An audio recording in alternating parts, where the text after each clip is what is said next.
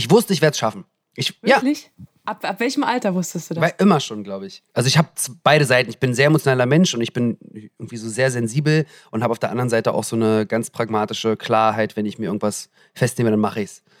Ohne Rücksicht auf Verluste. ein bisschen irre, hast du, hast du vergessen aufzunehmen. Ja, ein bisschen, bisschen irre sowieso. Das, aber das müssen wir ja, doch jetzt nicht sagen. Deswegen, deswegen, haben, deswegen sind wir uns doch sympathisch. Also kannst du dir vorstellen, mit äh, PartnerInnen, mit, äh, mit einem Kind in, in einer Stadt für mehr als vier Wochen sein? Ja, natürlich, unbedingt. Jetzt, am Kannst liebsten nicht, heute. Ne?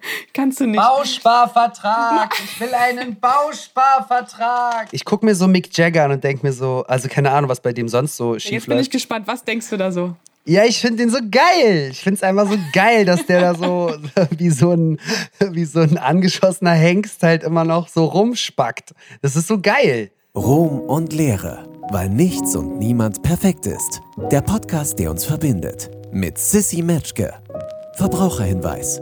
Dieser Podcast kann Spuren von Tiefe, Verbundenheit und bisher unveröffentlichten Anekdoten enthalten. Da ist er der Sommer, von dem alle geredet haben. Auch wenn äh, mir heute die Augen die ganze Zeit tränen und meine Nase dauerhaft läuft. Liebe Grüße an meine Pollenfreunde da draußen.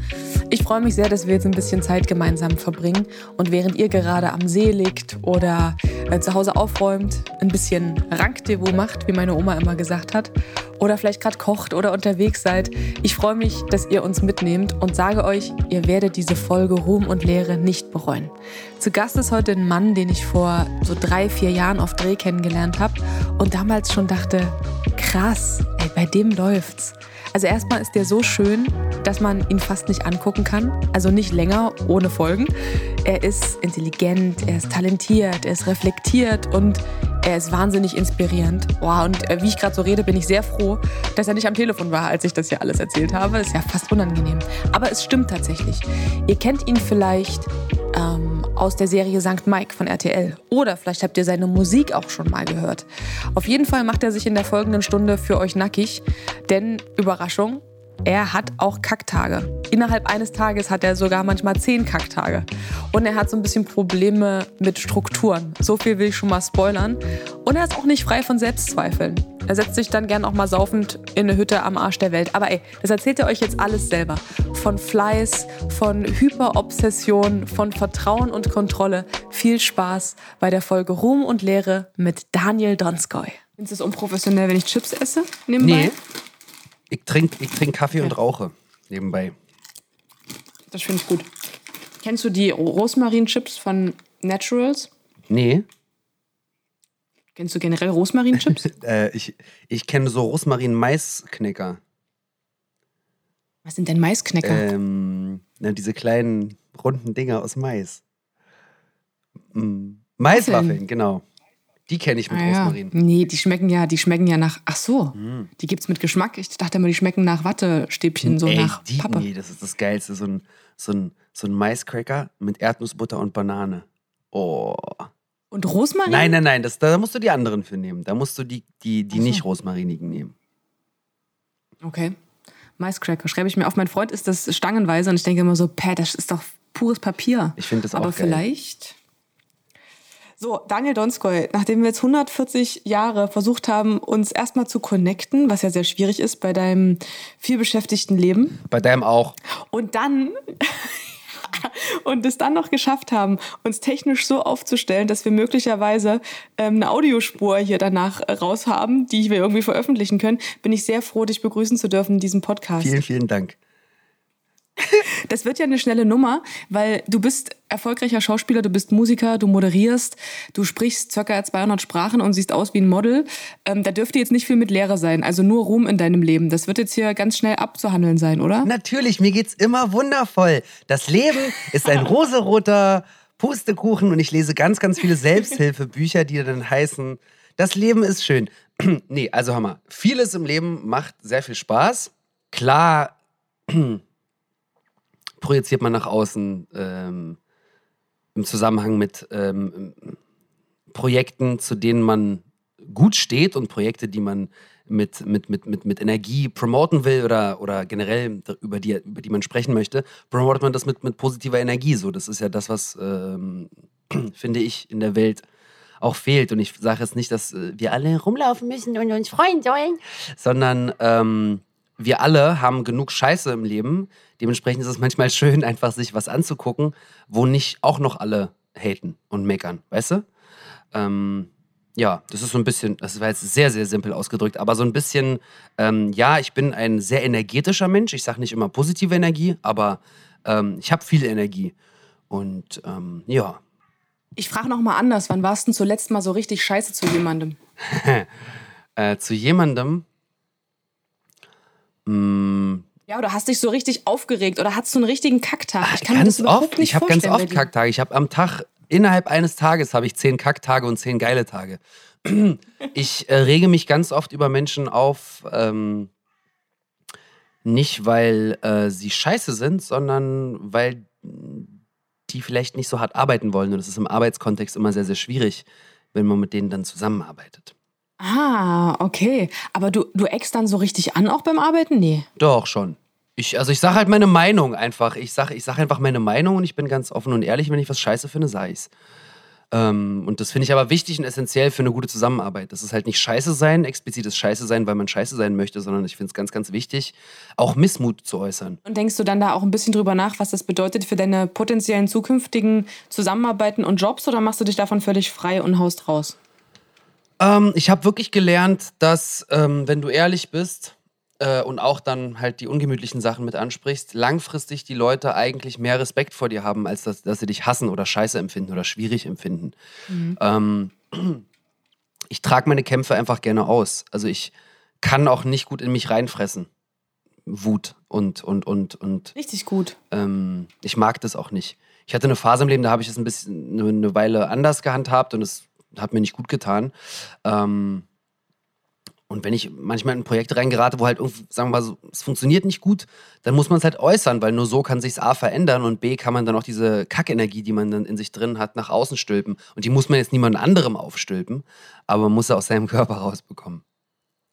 Nee, das stimmt voll. Und ich finde auch dieses Ventil ganz, ganz wichtig für einen selber. Aber ich glaube, dass ähm, zum einen, wenn man in bestimmten Strukturen arbeitet, es super schwierig ist, auch die Energie über die Jahre aufzubringen, äh, zu kämpfen weil diese Strukturen manchmal einfach verhindern, dass Dinge, die offensichtlich viel einfacher wären anders, die gehen einfach nicht anders. Ob dieser Strukturen, weißt du? Und dann kannst du dir überlegen, wie viel Energie du da äh, rein investierst und ähm, wissentlich, dass du das System wahrscheinlich trotzdem nicht ändern wirst. Und das zweite Problem, finde ich, sind halt Arschlöcher. Ja. Wenn man mit Arschlöchern arbeiten muss. Das hat man ja auch manchmal.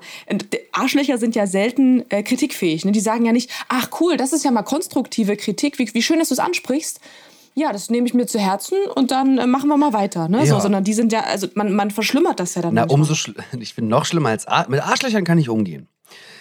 Ich kann nicht mit unsensiblen Menschen umgehen. Das ist, das ist für mich ganz schwierig. Vor allem im, im, im Kontext der, der künstlerischen Arbeit landet man oft äh, auch bei sehr unsensiblen Menschen, die halt auf emotionale Art und Weise gar nicht deine Arbeit verstehen. Und das ist, sowas bringt mich in richtige Rage. Da kriege ich wirklich, da kriege ich äh, Tobsuchtsanfälle. Und hast du schon mal was hingeschmissen oder ziehst du dann durch? Nö, ich zieh durch. Du sagst ja, du kämpfst gerne die Kämpfe her, ne? Ich zieh immer durch.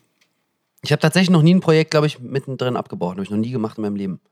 Also mittendrin habe ich auch nicht abgebrochen, aber ich habe ähm, äh, ich habe mal so ein Fernsehprojekt mitgemacht, wo ich schon ein paar Mal so mit der Agentur gesprochen habe und gesagt habe, Leute, das, es macht mich wirklich sehr unglücklich, das zu arbeiten. Aber ich habe dann immer der Sache noch eine neue Chance gegeben und immer versucht, die Seite weiß zu machen und wieder hinzugehen. Und irgendwann habe ich dann gemerkt, ich muss mich jetzt beschützen und muss mich da einfach rausnehmen. Weil ich weiß nicht, das kennst du ganz bestimmt, manchmal nimmt man ja auch Jobs an oder macht Projekte oder, wobei ich weiß nicht, ob du es kennst, du bist wahrscheinlich viel zu erfolgreich, um das zu kennen, aber man macht Sachen, weil man denkt, das könnten Türöffner für andere Projekte Jedes sein. Jedes Projekt, egal wie erfolgreich oder nicht erfolgreich du bist, ist ein Türöffner. Also ich denke mir ganz oft so, okay.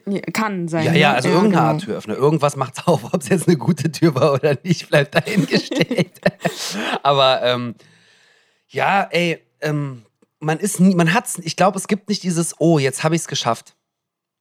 Sowas gibt's einfach nicht. Was ist das? Was ist dieses dann, mhm. wonach alle streben, auch im Künstlertum so? Nee, Boah, jetzt habe ich es geschafft. Jetzt, jetzt ist das eine Projekt durch. So, was, was, was ist das? Was hast du geschafft? Ähm, klar hätte man sagen können, so, wow, ich habe jetzt eine coole Serie bei RTL, ich mache es jetzt die nächsten 47 Jahre weiter, bis ich in Rente gehen darf. Ähm, ist das. So denken, glaube ich, manche von GZSZ. Ja, und das, ey, und das, vielleicht ist es auch für die total richtig. Weißt du, was ich meine? Ähm, ja, voll gut. Hallo, ich bin 16 Jahre beim MDR, was soll ich denn sagen? Ja, und, oder du weißt einfach, du bist eine andere Person. Zum Beispiel, mir ist die Entwicklung das Wichtigste. Mir ist ganz oft das vor dem Projekt fast noch wichtiger als das Projekt selbst. Weißt du, dieses Entwickeln, Denken. So, mir ist sehr, sehr wichtig, ganzheitlich künstlerisch arbeiten zu dürfen. Das heißt, ähm, ich bin nicht so gut und nicht so prädestiniert darin, in eine vorgefertigte Struktur, ähm, die von anderen gemacht wurde, auch wenn sie gut gemacht wurde, reinzugehen und dann dort zu sein, sondern ich will gerne am liebsten die Strukturen mir selber bauen und dann entscheiden dürfen, ob ich da verweilen möchte. Weil dann habe ich wirklich, dann habe ich es für mich auf eine gewisse Art und Weise als Künstler geschafft, wenn ich weiß, die Struktur, in der ich mich gerade bewege und über die ich gerade entscheiden habe, habe ich selber gemacht. Ähm, und dann obliegt es mir auch zu entscheiden, ob ich es weitermachen möchte oder nicht.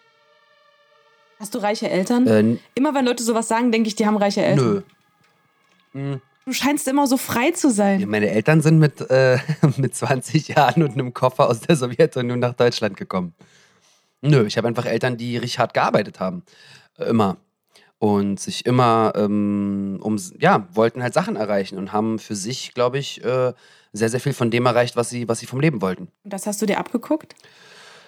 Ähm, ich habe es für mich weiterentwickelt und anders entwickelt. Ich musste für mich erstmal gucken, wie man das, was ich überhaupt will. Das ist ja so, ein, so eine Utopie, dass man, also für mich war es eine Utopie mit 18 zu wissen, irgendwie, ah, okay, das ist das, das ist, was man beim Leben haben kann. Ähm, ich bin jetzt, ähm, mein Körper ist jetzt 31, mein Geist ist immer noch 12. Aber, aber ähm, ich liebe das übrigens, wenn Leute wirklich sagen, wie alt bist du? Mein Körper ist 31. Ähm, ja, ja, abgeguckt habe ich mir natürlich vieles. Ich habe mir abgeguckt, ähm, ja, meine Eltern waren zum Beispiel keine Arschlöcher, also das habe ich mir auf jeden Fall abgeguckt.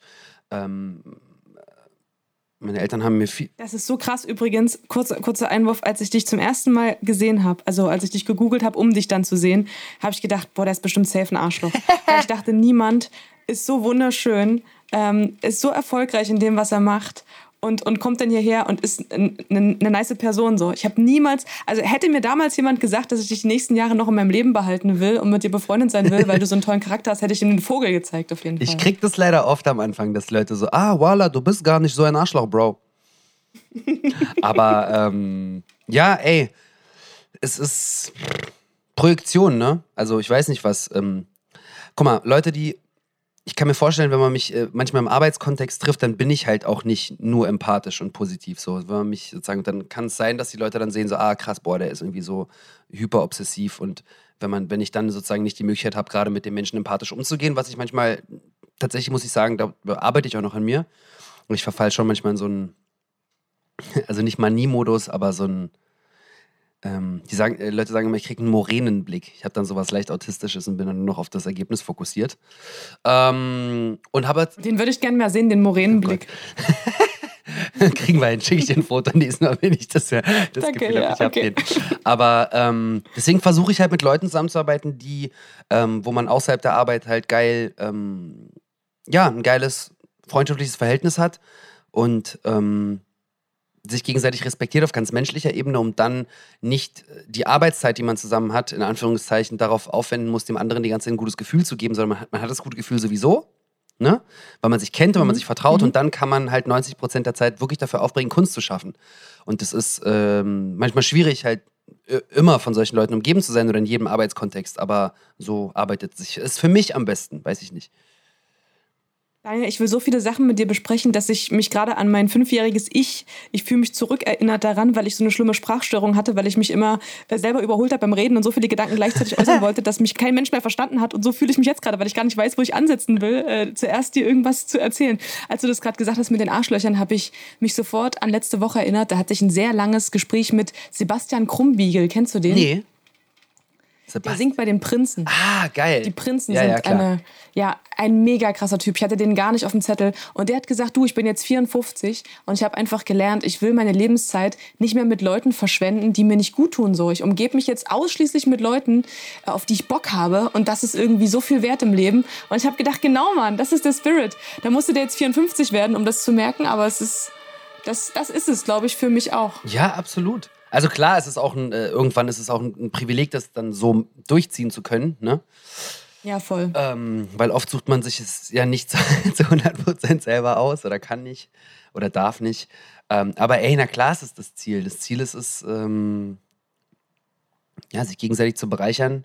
Und das kann man nicht mit allen Menschen, die einem im Leben begegnen. Aber zum Beispiel mein Freundeskreis ist jetzt nicht riesig und die Menschen, die ähm, aktiv immer in meiner Nähe sind, sind halt Menschen, wo ich davon ausgehe, dass wir uns gegenseitig gut tun. So.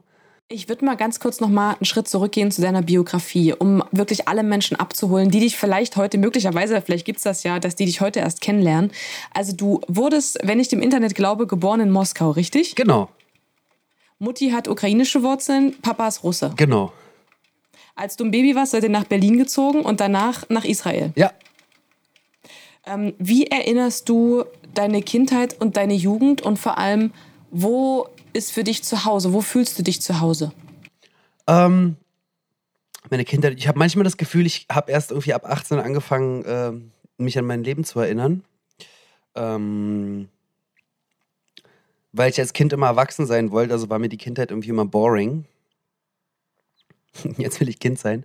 Aber ähm, ja, ich erinnere mich an eine Kindheit, die ja doch, glaube ich, trotz allem irgendwie relativ unbeschwert war. Also als Kind weißt du ja nicht, dass irgendwie ihr gerade keine Kohle habt oder sowas. Oder das, das weißt du nicht. Also das wusste ich nicht. Oder ich, ich war nicht mit riesengroßen Schwierigkeiten per se konfrontiert auf, der, auf ganz familiärer Ebene. Also dass meine Eltern sich scheiden lassen haben und sowas. Ja, ja, klar, sowas.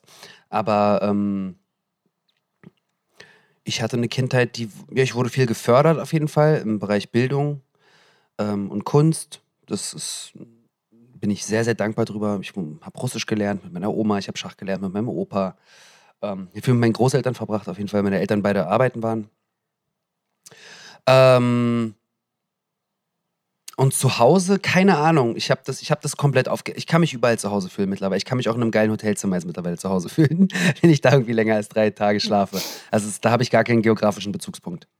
Warum wolltest du denn so früh erwachsen sein? Weil die Erwachsenen Privilegien hatten, die du auch haben wolltest? So rauchen, lange wach bleiben und komische Sachen machen? Auch und die waren einfach spannender. Also ich habe hab gerne den Gesprächen zugehört. Das hat mich eigentlich nie interessiert, irgendwie mit Kindern zu reden ich wollte halt hören, worüber die da oben sprechen. So. Und die, die, es war nach, ich habe immer so im Leben, glaube ich, ich habe immer das Gefühl gehabt, äh, von Menschen, die über einem stehen, lernt man was so. Und ich habe immer nach oben geguckt, so als Kind schon. Das habe ich immer, ich habe bis heute, ich, ich, suche immer nach so, oder habe das Gefühl, ich brauche einen Mentor für irgendwas. Also ich brauche immer Leute, die mehr Lebenserfahrung haben als ich, von denen will ich mir was abgucken, von denen will ich was lernen. Und es war für mich in der Schule auch so, also auf ganz menschlicher Ebene. Ich wollte von Menschen lernen, nicht aus einem Buch. Ich wollte, und da als Kind habe ich das Gefühl gehabt, man kann von Erwachsenen lernen, weil die sind spannend. So, die geben einem Feedback, die sind, du kannst die lesen, die sind Menschen halt und Kinder waren Kinder. Mit welchem Glauben bist du aufgewachsen? Ja, nicht dem Glauben an Gott. Mit dem Glauben an harte Arbeit, glaube ich, irgendwie. Ja. Ja. Arbeit und Liebe.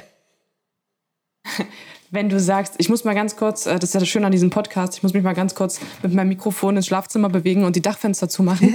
Denn es joscht, wie meine Oma immer gesagt hat. Es regnet. Ich hoffe, es regnet hier nicht. Es ist immer so ein richtig geiler Tag hier in Berlin. Oh, ist so schön. Ja, nee, das kommt, es zieht jetzt auch zu euch. Nein, kann ich dir nein. schon mal sagen. Aber es ist doch. Bleib mal in Halle. Hör mal zu. Bleib in Halle da. Bleib da. Oh, ich habe ja überall die Fenster aufgemacht, weil es heute einfach mal so krass schwül war.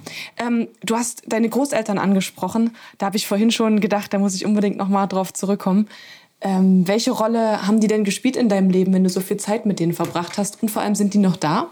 Äh, ja, mütterlicherseits habe ich noch meine beiden Großeltern. Morgen ist, wird mein Opa 89, dann gehen wir schön georgisch essen. Ähm, aber ähm, ja, also die haben eine große Rolle gespielt. Die haben ja viel meine Kindheit äh, mit betreute, mich miterzogen so und ähm, das war, glaube ich, ein krasses Geschenk auch für meine, für meine Eltern, dass die Großeltern auch damals mitkommen konnten oder später nachgekommen sind. Weil ich glaube, als äh, Migranten war das nicht easy zu studieren, zu, zu arbeiten mit einem kleinen Kind. Und da war das halt natürlich krass, dass da Unterstützung da war. Ähm, und äh, ja, das war auch so ein, glaube ich, Bezugspunkt zur ganzen sowjetischen Kultur, mit der ich ja auch mit aufgewachsen bin und die, die haben mir meine Großeltern schon auch mitgegeben. Du ähm, hast ja schon ein paar Mal gesagt, du hast Schauspiel und auch Musical studiert. Ich glaube, in London war das, ne? Ja. Ähm, wie viel hat das gebracht? Also ich meine, ich meine vom Handwerk, warte, nein, ich meine das anders. Vom Handwerk jetzt mal abgesehen, weil man denkt ja so als Außenstehender ganz oft, man braucht da Connections und Glück. Also dass das viele Menschen können, das weiß man irgendwie. Ich hatte keine Connections. Also ich hatte keine einzige Connection. Keine einzige. Also wirklich, ich kannte niemanden, der irgendwie in der Branche gearbeitet hat. Ähm, Connections hatte ich in der Berliner Clubszene, aber das bringt einem nicht so viel, um ähm, damit kommst du auf die Gästeliste ins Berghain, aber du kommst noch nicht zum Casting. Ähm, ähm, nee, es ist halt einfach, keine Ahnung. Bei mir war es wirklich so, es klingt, klingt komisch. Ich wusste, ich werde es schaffen. Ich, Wirklich? Ja. Ab, ab welchem Alter wusstest du das? War immer schon, glaube ich. Aber ich habe mich nicht getraut. Ich wusste, ich muss eigentlich irgendwas mit Kunst machen so. Und nicht malen, weil malen kann ich nicht. Ich kriege nicht mal einen Smiley hin, der irgendwie okay aussieht. Sondern wirklich Geschichten erzählen äh, in Form von irgendwas. Ich habe immer gesungen, ich wollte mich immer irgendwie, es war immer mein Katalysator. Mein Katalysator war immer nicht äh, mich hinsetzen und mir jetzt Gedanken darüber machen, ob es mir jetzt gut oder schlecht geht, sondern das Ganze auszudrücken in einer anderen Art und Weise. Also den Gedanken in etwas anderes reinzupacken. Ähm, und den dort leben zu lassen als Kunstform. Das habe ich als Kind schon gemacht so. Äh, dennoch ähm, war mir, also ich wollte immer Wissen mir aneignen. Das hat mich, mir auch sehr viel Spaß gemacht. Also die Fächer, die ich in der Schule gemocht habe, waren Biologie, Geschichte, Psychologie, sowas. Ähm, Sachen, wo man was Wirkliches lernt. Nicht, wo man was auswendig lernen muss, sondern wo man was Wirkliches lernt über die Geschichte, über den Menschen. Ähm, und irgendwann war klar, okay, keine Ahnung, ich muss das, ich, ich, ich brauche diese Katalysatoren, damit ich glücklich bin im Leben und Kunst ist der beste Katalysator für mich. Ähm, also klingt jetzt so total unemotional und pragmatisch. Ähm, aber ich bin auch, ich, ich, Nö, klingt's nicht. Also ich habe beide Seiten. Ich bin ein sehr emotionaler Mensch und ich bin irgendwie so sehr sensibel und habe auf der anderen Seite auch so eine ganz pragmatische Klarheit, wenn ich mir irgendwas festnehme, dann mache ich's. Ohne Rücksicht auf Verluste. Du bist ein bisschen irre, hast du, hast du vergessen. Ja, ein bisschen irre sowieso. Irre das, aber das müssen wir doch jetzt nicht sagen. Ja, deswegen, deswegen, haben, deswegen sind wir uns doch sympathisch, Sissi. Ey, du hast vorhin gesagt, als Kind merkt man ja nicht, ob viel oder wenig Geld da ist. Ähm, das, das glaube ich. Also ich habe das von ganz vielen Kindern. Wir arbeiten gerade für TAF an so einer Reportage über Kinderarmut und alle Kinder, die ich, äh, mit denen ich gesprochen habe, und das waren wirklich viele, haben überhaupt nicht den Eindruck gehabt, dass sie gerade wenig Geld haben. Das war ganz beeindruckend, weil ich damit irgendwie nicht gerechnet habe. Hast du zu irgendeinem Zeitpunkt in deiner Kindheit oder Jugend, als du vielleicht irgendwie gemerkt hast, du kriegst das Hobby ermöglicht, äh, deine Eltern investieren das Geld, was sie haben, in deine Ausbildung, generell in deine Bildung, hat dir das irgendwie Druck gemacht oder hast du das gar nicht gemerkt? Nee, Druck habe ich mir dann irgendwann angefangen selber zu machen. Also klar, ich wurde schon mit Druck erzogen, aber so, ähm, ich hatte wirklich das Glück, für mir ist Schule wirklich nicht schwer gefallen. So, ich habe wirklich ein Riesenglück, ein gut funktionierendes Hirn zu haben. Und äh, ich konnte mir immer alles ganz schnell merken. Und ähm, es war nicht schwierig für mich, sozusagen zu performen. Äh, auf schulischer Ebene zum Beispiel. Ähm, Nee, Druck habe ich erst später empfunden, aber diesen krassen Druck, den habe ich erst von mir selbst, mir selbst dann gegeben. So, der war viel schlimmer als alles andere eigentlich. Kam der aus dir heraus? Das kann man sich gar nicht vorstellen. Ja. Also ich, ich habe den auch und frage mich immer, woher das, woher das kommt, weil ich immer so ein bisschen denke, das ist von meinem Opa, der der mir immer gesagt hat, wenn irgendwas gut läuft, dann das ist gut, aber das reicht nicht so, ne? Als ich meinen ersten, meinen ersten großen Job hatte in Frankfurt und ihm gezeigt habe, wie viel Geld ich dafür bekomme, hat er gesagt, ja, okay, aber morgen musst du direkt weitermachen. Also der hat diese, der, es war gar kein Platz zur Freude oder Platz, sich kurz auszuruhen. Und ich, ich dachte immer, dass das auch daher kommt, oder wenn ich in der Schule eine 2 hatte, dann war so, ob ich halt, ob es mir nicht gut geht oder so, weißt du? Mhm. Weil halt eine Eins wäre ja auch drin gewesen. Und ich dachte immer, dass das daher rührt, aber wenn du jetzt sagst, du machst dir diesen Druck selber, vielleicht tue ich ihm da auch Unrecht und, und ich mache es mir auch einfach schon immer selber schwer. Na, naja, wenn jemand dir sagt, hätte es auch eine Eins sein können und du weißt, es hätte eine Eins sein können, dann ist es ja kein Druck mehr, sondern da weißt du es selber. Und da überspringt der Druck dann auf dich. Weißt du, was ich meine? Mhm. Also sobald du weißt, ja, okay, hätte ich mich jetzt angestellt, hätte ich eine Eins geschrieben, dann muss dir kein anderer mehr Druck machen. Du weißt es selbst, du hast es in dir so, du musst es dann machen.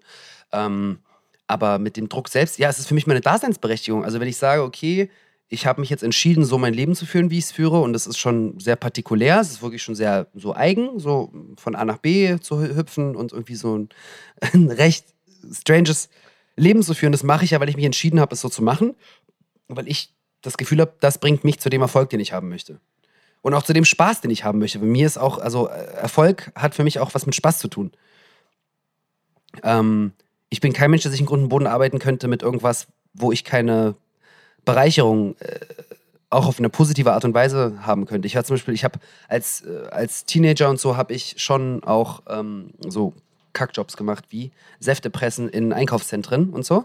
Also du warst ein Barkeeper. Säftepressen in Einkaufszentren klingt ja, irgendwie unsexy. Barkeeper, Barkeeper Minimal. ging mit 16, ging ab 16. Davor musstest du halt, äh, ja, das Säfte pressen. Herr Donskoy. Das war die ja. Vorstufe. Mhm, dann okay. immer schön diese, diesen, diesen, diesen, diesen, oh, diesen Obstmüll immer abends in so Einkaufszentren Müllhalden ausleeren. Richtig geil. Mit Ratten und oh, so. Schöne Filmszene, ja, okay. Mm, ähm, und da war es immer so klar, okay, ich mache das jetzt und ich arbeite für jemanden, aber als Kind habe ich mir da, glaube ich, keine Gedanken drüber gemacht, weil ich jetzt gerade, keine Ahnung, ich will jetzt Benzin haben, dann, damit ich dann mit dem Auto zum Strand fahren kann mhm. oder sowas. Ähm, damit ich dann sagen kann, ey, guck mal, ich zahle mein Benzin alleine. Ähm, oder ich, ähm, keine Ahnung, kann mir irgendwas kaufen, was ich haben möchte. So, und später aber, als es dann wirklich um einen Job ging, als ich dann irgendwie darüber nachgedacht habe, so krass, okay, ich werde ja mein ganzes Leben jetzt arbeiten müssen, hat sich für mich wirklich dieses Konzept total nicht erklärt, so, aha, ich, ich soll jetzt sozusagen für schlechtes Geld arbeiten, damit jemand anderes mehr Geld verdient. Das hat sich mir nie erklärt. Deswegen habe ich immer versucht, schon von relativ früh zu verstehen, okay, wie, wie kann ich denn in Anführungszeichen selbstständig werden? Wie kann ich für mich arbeiten? Wie kann ich das Gefühl haben, dass auch wenn ich wirklich für jemand anderen Profit schöffele, wie kann das trotzdem eine Bereicherung für mich sein? Und dann war klar, okay, das kann ich nur mit der Kunst für mich erreichen. Und mit dieser Kunst hast du schon eine ganze Menge erreicht. Wenn man ganz kurz über dich recherchiert, dann findet man, also viel Theater haben wir eh schon besprochen vorhin, aber noch mehr Schauspiel, also nicht nur RTL, diese St. Mike-Serie, Netflix, HBO, ZDF-Produktion, Tatort, da ist ja alles dabei. Äh, müsstest du nicht langsam so reich sein, dass du durch bist für dieses Leben? Hast du so ein, hast du so einen Pool voll Gold wie Dagobert Duck und gehst da abends immer ein bisschen baden? Nee, I wish. Nee, ich I wish nicht mal. Ich will, nee, gar nicht. Ich, es ist gerade der Anfang. Ich habe jeden Tag immer noch das Gefühl, ich bin noch, ich bin halt voll am Anfang. Also ich, ich habe irgendwann mal, ähm, ich wurde gefragt, wie würdest du denn am liebsten ähm, äh, beschrieben werden ähm, als Künstler ich, oder als Musiker, Schauspieler? Meine ich so, keine Ahnung, einfach up-and-coming artist. I always want to be an up-and-coming artist. I don't want to make it. I want to be an up-and-coming artist all the time. So, das ist, was ich sein will. Ich will mich, ich habe Bock auf Neues die ganze Zeit. Ähm, ja, und ich will Spaß dabei haben, ähm, die Welt dabei sehen, ähm, mit Menschen die Kunst teilen, im Idealfall irgendwann bald mal auf eine, auf eine riesengroße Welttournee fahren und äh, weiter spielen, Rollen, in Rollen schlüpfen, in Leben eintauchen, die ich nicht kenne und nicht leben kann, selber als Person. Ähm, Lieder schreiben, mit tollen MusikerInnen auf der ganzen Welt zusammenarbeiten, so, keine Ahnung, das ist, was mich treibt und da habe ich richtig Bock drauf. Äh, und irgendwann ist es halt vorbei und dann ist das Leben vorbei. Du hast ja selber gesagt, dass dein Leben so ein bisschen strange ist, ne? dass du immer von A nach B unterwegs bist. Und ich habe auch immer das Gefühl, wenn ich dir schreibe oder äh, dich anrufe oder irgendwas, denke ich mir, na, bin gespannt, wo der Donskoy sich rumtreibt. Ne? Man weiß ja nicht mal, in welchem Land du dich aktuell rumtreibst. Ähm, hast du schon mal irgendwann einen Gedanken darauf verschwendet, so ein, ich nenne es jetzt mal ganz normales Leben zu führen? Also kannst du dir vorstellen, mit äh, PartnerInnen, mit, äh, mit einem Kind in, in einer Stadt für mehr als vier Wochen sein? Ja, natürlich, unbedingt. Jetzt, am Kannst liebsten nicht, heute. Ne?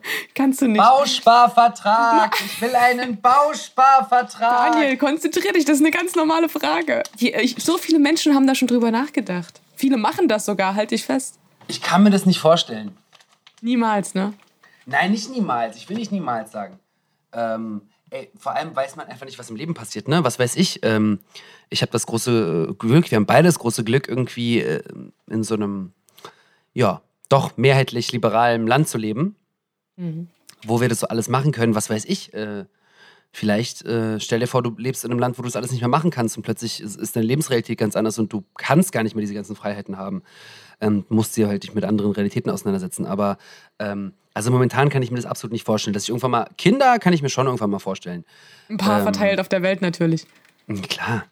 Nein, alles andere aber ähm, alles andere wäre total boring. Nein, aber nee, die armen Kinder. Aber ähm, ja, keine Ahnung. Ich versuche mir, ich bin, ich denke, ich denk wirklich nicht zu viel über Zukunft nach. Ich weiß einfach so, also es klingt jetzt auch wieder scheiße. Ich will irgendwie, ich habe Bock bei den Oscars zu sitzen und ich habe Bock bei den Grammys zu sitzen. So, das ist was mich antreibt im Leben. Und ich denke mir so, ja, why not? Warum nicht? Warum nicht genau das träumen? Warum auch nicht das sagen, wenn man es träumt?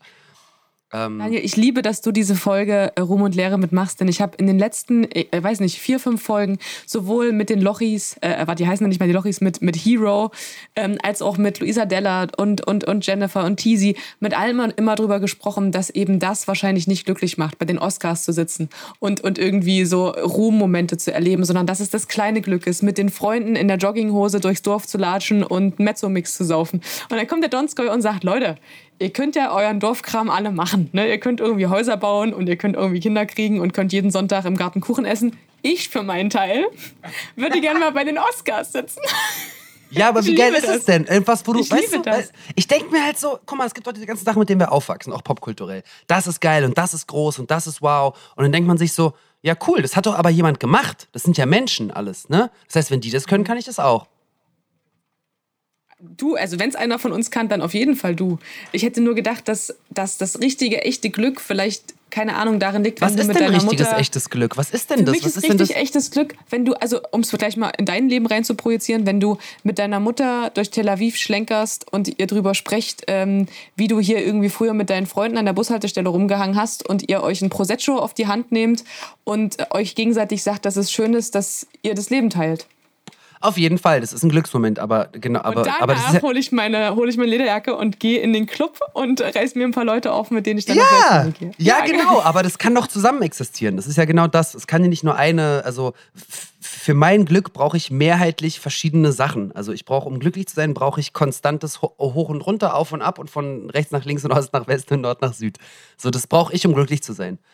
Ähm, und da gehört natürlich auch Familie und Freunde dazu. Und da gehören natürlich ganz viele Kleinigkeiten, wie, oh geil, ich habe jetzt richtig Bock auf eine ganze fucking Liter Tube Häagen-Dazs Eiscreme, die ich mir jetzt auch einfach gönne. So, dieses das macht mich Machst du glücklich. jetzt gerade? Nee. Nee, aber ich habe gerade auf meine Kühltruhe gestarrt und ich weiß, so. da liegt so ein Ding drin. Okay, okay, okay. ähm, weißt du, das ist natürlich ist das Glück, aber genauso ist das Glück, äh, irgendwie seine, äh, sich zu denken, ja, lass mal jetzt irgendwie diese, ähm, dieses Format für den WDR machen und eigentlich soll es nur eine äh, Talkshow sein, lass mal daraus einfach eine Late Night machen. Lass mal einfach machen, so. Und dann machst du das und dann verbringst du damit zwei Monate deines Lebens, jeden einzelnen Tag und jede Stunde, die du wach bist, ballerst da alles rein, was du hast als Person, guckst es dir am Ende an und im Idealfall kannst du sagen, ey, geil, hat richtig Spaß gemacht und ist cool geworden. So, das ist für mich Riesenglück. So, einer der größten Glücksmomente war, als ich mein erstes Theaterstück produziert habe, weil mir ähm, ein total zugedröhnter Autor bei meinem Geburtstag, den ich gar nicht kannte, nach, glaube ich, gefühlt, also er hatte mindestens, also gefühlt, weiß ich nicht, er bestand nur noch aus ganz aus Kokain, äh, mit so einer wirklich ver verkrusteten Nase mir erklärt hat, ähm, dass er ein geiles Stück machen möchte. Äh, und ich fand das so geil, dass ich gesagt habe, ja geil, produziere ich dir. Und er so, kannst du produzieren? Ich so, nee, noch nicht. Ja, und vier Monate später haben wir das, haben wir Premiere gefeiert. Und das war für mich einer der geilsten Glücksmomente ever. Weil da standen Klingt plötzlich immer Leute. so Filmstoff, wenn du das erzählst. Das klingt so unwirklich. Vielleicht ist es eine Angstfreiheit, weil ich irgendwie keine Angst habe, dass, dass, dass irgendwas schiefgehen kann. Weil ich muss es halt dann im Endeffekt doch nur mir beweisen. Weil ich nicht den Druck von außen habe, weißt du? Mhm. Und es ist eine, eine Fluch und ein Segen, weil du für dich dann sagen kannst, ja, pff, sollen die anderen noch sagen, es ist Kacke, wenn du es geil findest. Oder, Ja, aber, Ähm. ja, aber dir musst es ja auch erstmal recht machen. Das ist ja manchmal schon Aufgabe genug, ne? voll. Aber ich weiß, wenn ich alles gegeben habe, bin ich happy. Ist das so? Wenn ich wirklich weiß, dass ich alles gegeben habe, dann ja. Dann habe ich es halt nicht besser gekonnt in diesem Augenblick und kann es dann nächstes Mal besser machen. Hast du das Gefühl, du bist streng mit dir selbst? Sehr. Hast du das Gefühl, du bist rastlos? Ja, auf jeden Fall. Geil. Geile Überleitung zu dem leere Teil, weil ich finde, deinen Ruhmteil haben wir ordentlich abgefeiert. und zwar äh, würde ich dir jetzt mal so ein paar Keywords an die Birne werfen und würde dich bitten, die zu kommentieren, inwiefern du damit strugglest, ja? Okay. Loslassen. Hm, wie geht das? äh, lo loslassen. Ähm, ja, es bin ich nicht gut. Ich bin Suchtmensch. Dementsprechend bin ich nicht so gut im Loslassen. Also nichts. Ähm, von persönlich, also von privat bis, ähm, bis äh, arbeitstechnisch. Ja. Aber kannst du Kontrolle abgeben? Äh, wenn ich vertraue, dann ja, auf jeden Fall. Aber mir ist das wirklich so ein, wie so ein On-Off-Button mit Kontrolle abgeben. Entweder es geht oder es geht, es geht nicht ein bisschen, es geht voll oder gar nicht. Deswegen habe ich auch nicht so viele so. Ich war irgendwie nie in so einer großen Clique oder hatte so einen riesen Bekanntenkreis, sondern es ist immer so, entweder man ist jetzt gerade so Teil meines Lebens oder halt nicht, weil ich dann schalte ich alle Filter ab. Ich will halt dann alle Filter abschalten und halt blind vertrauen können. So. Ähm, und dann kann ich auch Kontrolle abgeben. Ähm, und auf der anderen Seite gebe ich permanent Kontrolle ab, weil ich mich eigentlich in alles reinschmeiße, was geht. Und ich, ich habe die Kontrolle mit mir, aber ich habe nicht die Kontrolle übers Leben. So, will ich auch gar nicht haben, weil im Idealfall ist das Leben unvorhersehbar. Und wenn ich jetzt heute wissen würde, dass ich die nächsten 20 Jahre jeden Tag dasselbe machen muss, würde ich nicht mehr aufwachen wollen, glaube ich. Wie viele Menschen gibt es denn, denen du vertraust? Ähm, ach, es gibt schon Menschen, denen ich vertraue. Also viele auch, aber also kommt doch an mit was. Also ich glaube, das muss man ähm, ganz spezifisch also so sagen. Richtig, so, so Menschen, Menschen, von denen du behaupten würdest, die kennen dich in- und auswendig und du die auch, die würden niemand nichts kennt machen. mich in- und auswendig und niemand kennt niemanden in- und Ah, auswendig. krass. Sowas gibt's nicht. Ja, das stimmt. So, sowas gibt's nicht. das ist stimmt eine leider. Oh, ich wünschte, ich könnte direkt was dagegen halten, aber das stimmt halt leider. Das ist krass. Und soll ich dir was sagen? Ich habe das erst vor ein paar Jahren festgestellt, dass dem so ist. Also ich dachte, ich dachte immer, dass wenn man Menschen richtig gut kennt, dann würden die nur Dinge machen, mit denen man rechnet. Und dann habe Mhm. ich irgendwann festgestellt, am Arsch die Räuber. So, du kennst niemanden du richtig. kennst und die du Muster denkst, von Menschen. Du kennst ja, die Muster. Ja. Wenn du denkst, die machen es nicht, die machen es doch. Die machen es auf voll. jeden Fall, Mann. Das ist richtig krass. Ja, weil wir sind Okay. ja keine Individuen, die vorhersehbar sind. Wir sind ja ein, ein, ein äh, so ein Gefäß gefüllt mit ganz viel Wasser und Zellen und Flüssigkeiten und ganz vielen Hormonen und ganz viel funktioniert chemisch und ganz viel, was in unserem Hirn passiert, wissen wir überhaupt nicht, was da drin passiert. Das ist ein komisches Ding, was da oben unseren ganzen Körper kontrolliert. Wenn man sich allein darüber Gedanken macht, müsste man eigentlich schon ausrasten jeden Morgen, dass man irgendwo hingeht und man schläft und macht die Augen zu und dann wacht man nach acht Ja, Stunden auf voll. äh, und irgendwas wurde verarbeitet in deinem Hirn. Du hast gar keine Ahnung, was da überhaupt passiert. Also dementsprechend äh, geben wir alle eh Kontrolle ab, weil unser- Unterbewusstsein arbeitet die ganze Zeit ab. Und das kannst du ja auch auf andere. Klar, du kennst Menschen, weil du dich daran gewöhnt hast, wie sie agieren und funktionieren und wie sie auch ihre Emotionen an den Tag legen. Aber sag mal, würdest du, Sissi, würdest du wirklich in den Kopf eines anderen Menschen reingucken wollen? So wirklich? Ja. Aber so wirklich, Also wirklich? warte So, mal.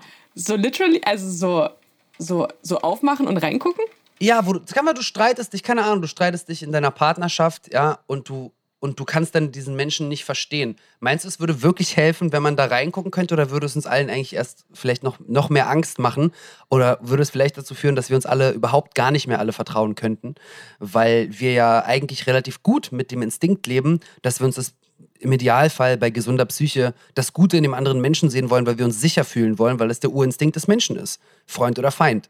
Ich glaube, dass ich mittlerweile tatsächlich, ähm, also das soll jetzt gar nicht arrogant klingen, aber ich glaube, dass ich mittlerweile mit der Lebenserfahrung, die ich habe und mit den vielen, vielen Menschen, denen ich begegnet bin, ähm, so ein bisschen, naja, ich bin immer noch kein besonders guter Menschenkenner, das würde ich nicht sagen, aber ich gehe fast immer vom Schlimmsten aus. Also ich spiele oft Szenarien durch, was Menschen auch so machen könnten, eben weil ich das schon so oft erlebt habe.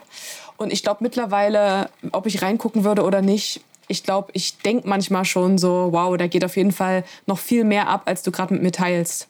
Und das, das, Das behalte ich dann auch Fall. einfach für mich. Aber das ist, Ja. das ist okay, so, weißt du? Ja, weil jeder Mensch soll selber entscheiden, was er dir zeigen kann oder möchte. Voll, aber ich, ich habe letztens äh, lustigerweise im Instagram, äh, ich finde, Instagram kann ja ähm, neben dem Fakt, dass es mich oft schlecht fühlen lässt, weil es einem immer zeigt, äh, wie geil es anderen geht, kann das Ja. ja. wirklich eins sehr gut und das sind Zitate. Und da habe ich so ein Zitat gesehen, das war gar nicht so ein Detlef die Soest, äh, lebe deine Träume Zitat, sondern da stand irgendwie drauf, du erkennst den Charakter eines Menschen ähm, am besten daran, wie er sich verhält, wenn er geht oder so. Ne?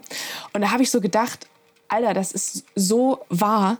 Ich, ich weiß nicht, ob du dich schon mal so getrennt hast, dass du am Ende dachtest, wer bist du denn? Also, dass da auch so Mimik, Gestik, Sätze fallen, dass man den Gegenüber überhaupt nicht wiedererkennt. Also, dass man wirklich gar nicht das Gefühl hat, das ist der Mensch, mit dem man die letzten Jahre irgendwie Zeit verbracht hat. Und das fand ich so krass. Aber stell dir mal vor, als kennst du das nicht, wenn du, also auch nur weil du jemanden liebst, oder heißt es ja nicht, dass du das alles toll findest, was die machen. Allein das ist ja schon die Utopie eigentlich in dem Ganzen. Ja. Also wie oft ist man auch, in, ob es jetzt freundschaftlich oder romantisch ist, man sitzt in einem Streit und denkt sich so, sag mal, hast du das gerade wirklich gesagt? Aber ich liebe Ja, dich, ich liebe dich, weil ich dich liebe, weil ich weiß, ich liebe dich, aber du redest gerade absolute Scheiße und ich will dich gerade eigentlich am liebsten slappen. ähm, Also man liebt die, den, die, den Menschen ja trotzdem irgendwie. Ähm, das fängt ja bei den Eltern an, wo man als Kind manchmal Sachen nicht versteht und man weiß, ja, okay, das sind die Eltern, man liebt die irgendwie und man versteht aber trotzdem nicht, was sie von einem wollen. Ähm, ich hatte mal ganz lustig, da, ich, da war ich in einem Casting, also weil du gerade gehen sagst, und ähm, ich habe ganz viel Zeit darin investiert, die Person zu sein, die ich dachte, die das Casting bekommt. Mhm. Weißt du, was ich meine? Also, weil ich Voll, wusste, die Rolle ist sehr schwierig und ich war da und habe genau das auch versucht ja, zu projizieren. Ja, ja, weil das Casting war, zum, war, war, halt, das war einfach ein Treffen mit, mit einer Regisseurin. Das war nicht, äh, mhm. das war nicht äh, Textaufsagen. Und sie wollte mich kennenlernen. Und ich habe, als ich es bekommen habe und wir haben fertig geredet, hat sie gesagt, weißt du, warum du es bekommen hast? weißt du, nee, die so nicht, weil du dich so krampfhaft versucht hast, dich mir zu präsentieren, sondern weil all das einfach weg war und ich äh, irgendwie deine Melancholie gesehen habe, als du rausgelaufen bist. Und du standest dann draußen und da war nichts mehr mit, mit ange, angezündeter Daniel Donskoy, der da irgendwie voller Lebensinbrunst gerade sagt, was er alles vom Leben oh, möchte. Sondern mhm. weil ich einfach gesehen habe, so, äh, weiß ich nicht, so eine tiefe, schwere und so eine, irgendwie sowas. Und deswegen hast du es bekommen, weil, du, weil ich wusste, dann wusste ich wirklich, du hast beides in dir. War ganz witzig. Also war, man weiß ja selber auch nicht, wie man ist. Nur weil man glaubt, wer zu sein, heißt es noch nicht, dass man die Person ist. Aber diese Melancholie und diese Schwere, die die Frau in dir gesehen hat, wo ist die denn? Wann, wann ist die denn da? Wann kommt die denn zum Vorschein? Nur, nur nach Castings muss ich da mal draußen warten, wenn du irgendwo in einem Gespräch bist? ähm, naja, die kommt im, ähm, also im Privaten kommt die viel vor. Also die kommt schon viel vor. Also klar, wenn ich mich äh, treffe und ich habe Bock und dann äh, geht man, ich glaube, wenn ich mit mir allein bin eher, die kommt mit mir selbst so. Und was sind das für Sachen, die dich dann umtreiben? Weil du bist natürlich auch irgendwie jemand, du bist wahnsinnig gebildet, du, man denkt, du hast das Leben verstanden. Du ähm, scheinst auch keinen Struggle zu haben, wenn es jetzt um irgendwelche zwischenmenschlichen Sachen geht. Was sind das denn für Dinge, die dich nachdenken lassen? Ich hasse die Welt einfach. Ja, das ist ja okay, das machen wir ja alle. Ja, also es ist so, ich verstehe überhaupt nicht, wozu wir alle hier da sind, wo, worüber ich so in, ich, man verbringt so viel seiner Lebenszeit, irgendwas verändern zu wollen und machen zu wollen, dann muss man sich einmal irgendwie aktiv im Kopf damit befassen, dass was eigentlich alles passiert gerade und schon mag man es alles nicht mehr und ähm, solche Gedanken auf jeden Fall. Ich weiß, ich war Anfang des Jahres war ich irgendwie vier Wochen in, in Brandenburg in so einem, in so einem Häuschen alleine, weil ich es voll brauchte, mal wieder so wirklich alleine zu sein. Äh, und ich habe mich die ersten Tage halt so richtig hardcore angesoffen die ganze Zeit. Und ich war so, boah, also wirklich so alleine mit mir. Ich habe da wirklich da gesoffen und Whisky gesippt die ganze Zeit. Oh Mann. Ähm, und irgendwann lag ich so auf dem Sofa und war so, oh, ii, Was machst du gerade so? Du wolltest irgendwie mit dir sein, hast jetzt eigentlich die ganze Zeit deinen Kopf intoxicated, damit du nicht nachdenken musst. So, was hast du da für Probleme gerade? Äh, und ich habe da auch nie eine klare, eindeutige Antwort. Ähm, das kann rangieren von Daniel, bist du dir sicher, dass es richtig ist, was du machst, so wie du dein Leben lebst, bis hin zu krass, boah, du hast irgendwie eigentlich viel zu wenig Zeit mit deiner Familie, mit deinen Freunden verbracht und hast nur gearbeitet, ähm, bis hin zu ähm, Leute feiern gerade etwas, was man selber nicht feiert. Also es kann alles sein, jetzt auf Arbeit bezogen. Äh, und aufs Private kann es auch äh, sein, so, oh, okay, ähm, warum ist es so, dass du keine Partnerschaft hast und sowas. Aber das stört mich eigentlich nicht wirklich. Es, es ist nur, nur, nur, ganz kleine Momente. Ich wollte gerade sagen, was?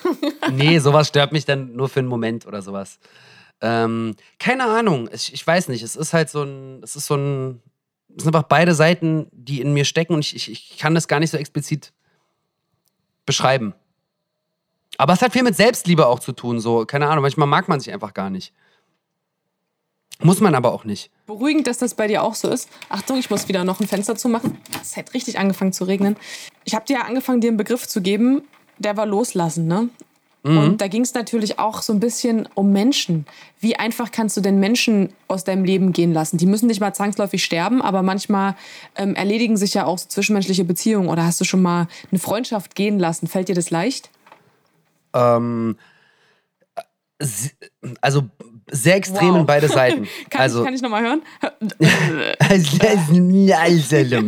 sehr extrem in beide Seiten. Wenn ich keinen Bock mehr habe, dann mache ich zu und dann ist vorbei. Mhm. Und dann ist, rufe ich auch nie wieder an. Ähm, das auf der einen Seite. Und auf der anderen Seite ähm, kämpfe ich vorher, glaube ich, doch schon länger drum. Aber wenn ich das Gefühl habe, irgendwie, also bei mir ist es wirklich so ganz, ganz emotional. Wenn ich keine Emotionen mehr verspüre, dann ist vorbei. So, dann ist einfach weg. Dann kann ich auch, dann kann ich es auch innerhalb einer Sekunde fallen lassen. Sympathisch. Äh, nächstes mhm. Keyword.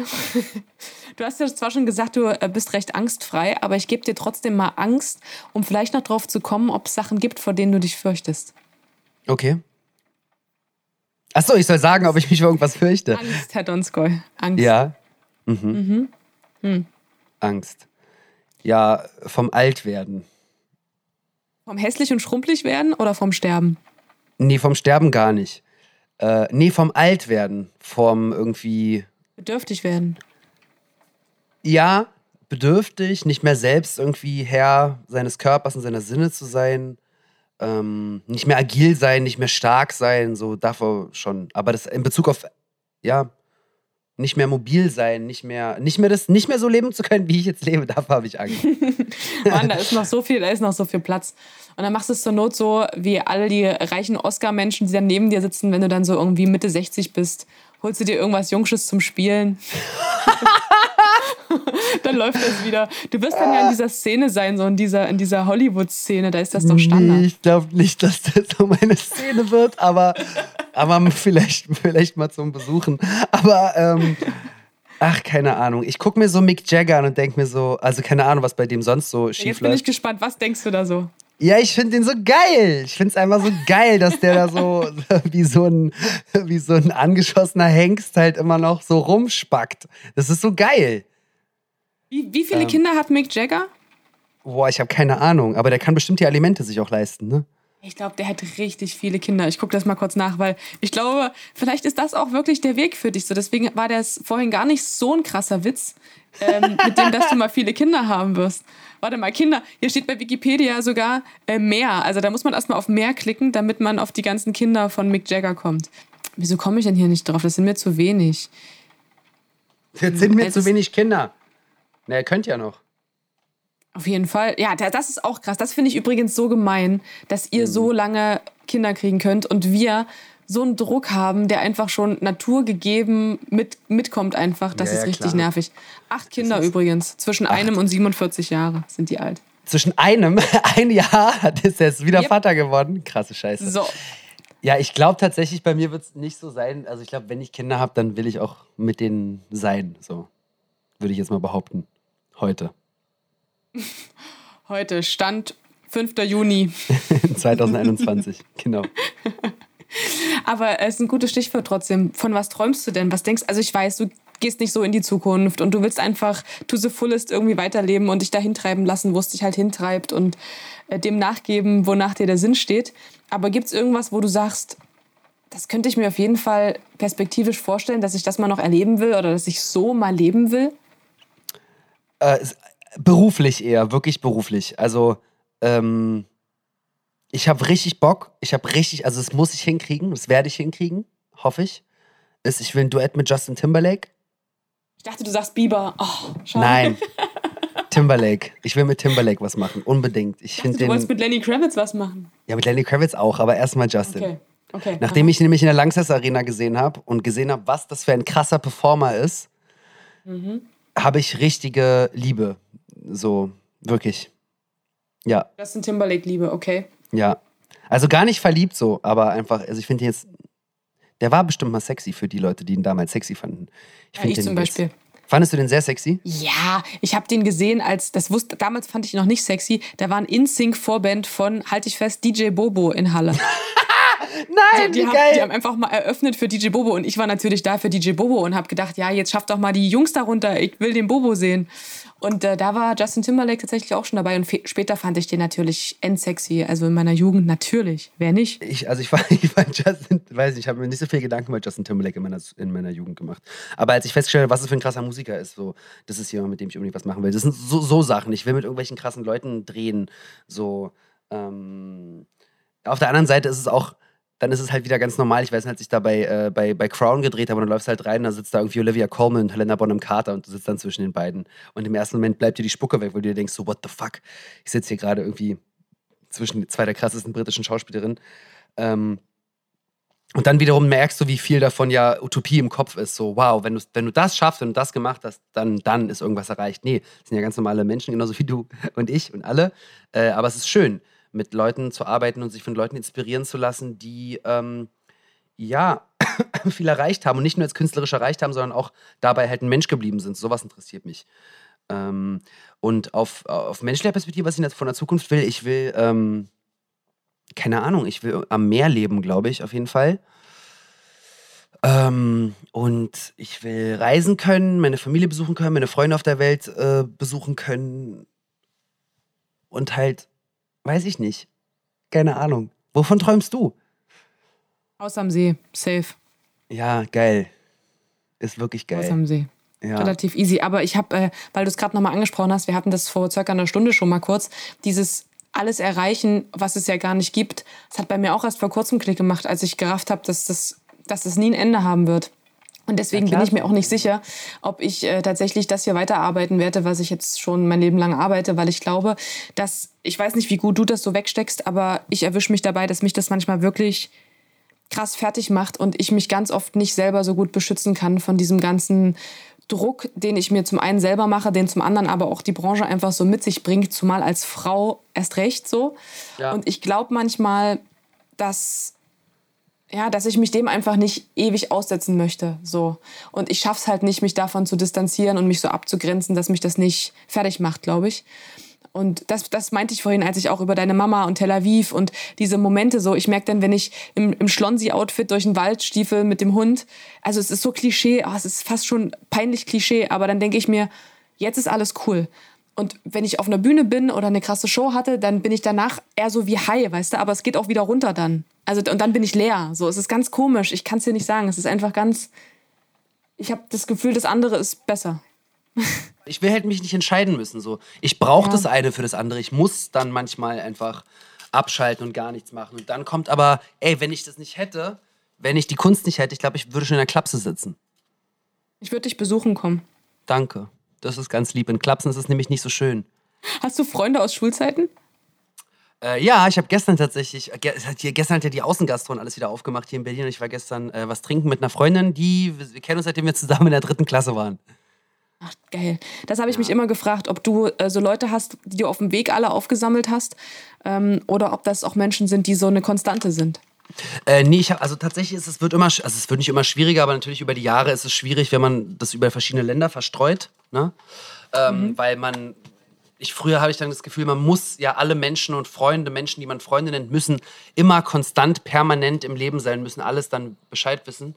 Und dann mit, mit zunehmendem Alter habe ich dann verstanden, so, okay, diese Leute können jeder, also sie und ich können jeweils in ihren Universen existieren, solange man sich, wenn man sich trifft, genauso fühlt wie beim letzten Mal. Geht das. Und deswegen habe ich halt Freunde, mit denen war ich in der Schule in Tel Aviv, so die sehe ich selten. Ich lebe da auch seit zwölf Jahren nicht mehr und maße mir auch nicht an, alles über ihr Leben wissen zu, zu können. Und kann ich auch nicht und muss ich auch nicht. Aber wenn wir uns treffen, und das werden wir hoffentlich dann Ende Juni tun, äh, will ich mit denen äh, eine geile Zeit verbringen. Ähm, und ich weiß, ähm, wir haben Liebe füreinander und fühlen uns safe und haben Spaß, wenn wir uns alle sehen. Ähm, und dann gibt es Menschen, die begleiten einen mehr. Aber bei mir ist es wirklich oft so gewesen, dass die Menschen, mit denen ich, also mit denen ich viel arbeite, dann auch mit denen ich ein sehr freundschaftliches Verhältnis ähm, habe oder Freunde werden zu Mitarbeitern oder Mitarbeiter zu Freunden. Und wen rufst du an, wenn es dir scheiße geht? Ähm, also wenn es mir ganz, ganz, ganz, ganz scheiße geht, meine Mama. Mhm. Ja, dann meine Mama. Punkt. Wie kriege ich jetzt die Überleitung hin von deiner Mama zu dem, was ich dich unbedingt fragen wollte? Ich habe so eine super krasse Rummach-Szene von dir gesehen im Instagram. Die hat mich ja fertig okay. gemacht. Was zum Teufel war das denn für ein Ausschnitt? Da warst du im Pool mit einer Lady und ich habe gedacht, Ach so, was, das war wie, Tatort. Das war Tatort? Mhm.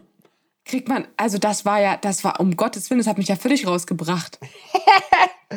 Das war ziemlich war sexy Tatort. Das hat auch richtig ja, Spaß gemacht. Sexy Tatort ist noch untertrieben. Ey, ey das war, ähm, die Kollegin ist halt mega. Karin Hanschewski ist die Tatortkommissarin aus Dresden. Mhm. Das war mein allererster Tatort. Das war auch das Casting, von dem ich vorhin erzählt habe. Und die Regisseurin. Ach, die Regisseurin Theresa von Elz. Äh, mega, mega, mega tolle Frau. Wirklich ganz tolle Regisseurin. Mega, mega, mega. Und äh, Karin war meine, meine Spielpartnerin da. Und das war wunderschön. Wir waren beide irgendwie sehr, sehr frei miteinander äh, und haben, also klar, man ist so ein bisschen Wir waren halt wirklich nackig in einem Pool, überall sind Kameras, also muss man sich kurz von lösen. Und wenn man das tut, ähm, ja, Sex und, ähm, und Gefährlichkeit im Spiel ist schon was Geiles zum, zum Spielen. Es hat mir großen Spaß gemacht. Hast du zum ersten Mal nackig in einem Pool rumgemacht vor Kameras? Vor Kameras, ja. okay. Ey, ähm, wir haben das jetzt ist so Pool, viel... Poolsex. Ja, ja, Kann ja, doch ja, auch schön sein. Absolut. Ähm, für, alle, Absolut. für alle, die jetzt so denken, äh, jetzt habt ihr mich, spätestens jetzt habt ihr mich gekriegt bei eurem Gequatsche. Äh, wo müssen, wo kann man das, kann man das noch streamen? Gibt es das in der Mediathek? Ich glaube, das gibt es in der Mediathek bei der ARD. Ich glaube schon, ja, ja. Ja, Also wie, wie ist der Tatort? Äh, wer jetzt allein ist, Tatort Dresden. Wer jetzt allein ist. Gut, dass wir das noch besprochen haben. Und was ist jetzt hier mit Schlafschafe? Hast du mir doch auch schon ein paar Mal von erzählt. Ja, Schlafschafe gibt es in der ZDF-Mediathek. Da, wenn sich jemand angucken möchte, wie eine Familie äh, sich auseinanderlebt, weil ähm, die Frau zu den Verschwörungstheoretikern überwandert ähm, und das Ganze auf eine relativ authentische Weise erzählt, dann ähm, kann man sich das gönnen. Das ist, hat eine Prise Humor, aber es ist auch halt, es ist auch wirklich hart zum Angucken, weil es ist so, man will die ganze Zeit die Charaktere schütteln und sagen, Mann, Mann, was macht ihr mit eurem Leben? Wie du gerade so Luft geholt hast, so wie, okay, jetzt kommt die Promo-Rutsche. Na, pass auf. Also, das, folgendes passiert, könnt ihr euch angucken in der ZDF-Mediathek. Nee, ich muss sagen, ich bin zurzeit einfach ein bisschen müde von Promo, weil ich gerade durch Freitag-Nacht-Juice und äh, Schlafschaff halt wirklich sehr viele Interviews gemacht habe. Ähm, Mhm. Die sich halt nach, weißt du, es gibt Interviews und es gibt Gespräche. So, wir beide reden miteinander, weil wir uns sympathisch sind, so. Äh, und dann gibt es halt so, kennst ja selber, wenn Leute interviewst und sie müssen gerade Pro Promotion machen, dann ist es manchmal einfach Was? so, was? ähm, ja. Sehr schön. Daniel, abschließend frage ich alle Menschen immer in diesem Podcast, ähm, an was die gerade so arbeiten. An sich selbst. Das kann, also nicht beruflich, weg von den Schlafschafen und den äh, Tatort-Sexszenen im Pool. Eher so Sachen, die man über sich selber schon gelernt hat, wo man denkt, ah, da bleibe ich dran, das tut mir gut oder das will ich noch, das will ich noch anders für mich haben. Gar nicht um anderen zu gefallen, sondern für sich selber. Gibt's da bei dir was oder bist du mit dir so fein, dass du sagst, ich weiß nicht, wovon du redest, Metschke? Nö, ähm, da gibt es ganz vieles. Ähm, hm. äh, ich muss ein ähm, bisschen lernen, auch so mit diesem auf sich selbst aufpassen und das nicht nur zu verstehen, sondern das auch dann machen. Also so für sich selber auch ein bisschen sorgen, da muss ich ein bisschen besser werden. Mit mir auch besser umzugehen. Ähm, genau, weil ich peitsche mich halt immer voran. So. Und ich muss mir auch die Momente, also es ist nicht nur, dass man sich die Momente gibt zum Chillen, sondern wenn man merkt, so, ey, vielleicht solltest du aufhören zu rauchen und solltest vielleicht mal für eine Phase einen äh, gesünderen Lebensstil führen, dass man das dann auch wirklich durchzieht. So, das sind so Sachen, da muss, da muss ich noch lernen. Ich bin in so vielen Sachen so diszipliniert, aber halt nicht bei der Selbstkontrolle, so was den eigenen Körper und den eigenen Geist angeht. Da muss ich noch ran, auf jeden Fall. Gibt's was, wo deine Mama immer sagt, oh Daniel, machst du das immer noch? Das muss doch anders. Wie oft wollen wir das dann noch besprechen? Ähm, nee, das kommt nicht so gut, weil das äh, äh, endet immer darin, dass ich dann laut schreie. Deswegen äh, hat sie das, macht sie das nicht mehr so viel. Ah ja, gut. Mit diesem sympathischen Bild entlasse ich dich jetzt. Und, oh, ähm, das ist gemein! ey, und bedanke mich für deine Zeit. Das war, ich glaube, es war sogar mehr als eine Stunde, aber es war ganz schön spannend. Ich danke danke fürs dir. Nackig machen. Und ich meine nicht den Pool, sondern ich meine das Emotionale. Danke dir. Ich, ich wette, alle werfen jetzt den Rechner an, wenn sie es nicht schon parallel, die haben uns schon ausgemacht. Die haben schon Tatort-Mediathek Gucken jetzt schon schon an. Warte mal, ich stopp mal hier kurz die Aufnahme. Ja, mach mal. Ich weiß nicht, wie es euch geht, aber ich möchte es gerne wissen, also erzählt es mir gerne. Schreibt zum Beispiel via Instagram, was die Folge mit euch gemacht hat. Ich habe auf jeden Fall sehr, sehr viel gelernt. Und selbst der Typ, bei dem man denkt, oh, bei dem ist alles geil, ne? der hat ein richtig geiles Leben, der sieht geil aus, der ist erfolgreich, der strahlt den ganzen Tag. Am Arsch die Räuber, bei dem ist auch nicht alles nice. Und genau das soll dieser Podcast ja verdeutlichen. Und ich finde, das hat diese Folge unfassbar gut rausgearbeitet. Ich freue mich auf euer Feedback. Wie gesagt, gern via Instagram und das Foto vom Moränenblick von Daniel Donskoy, das kriege ich hoffentlich noch und teile das dann auch dort mit euch. Ihr dürft euch auch gern äh, Gäste wünschen. Auch das ist möglich und ich freue mich auf jeden Fall schon auf nächsten Monat auf eine neue Folge. Ruhm und Lehre. Bis dann. Passt auf euch auf.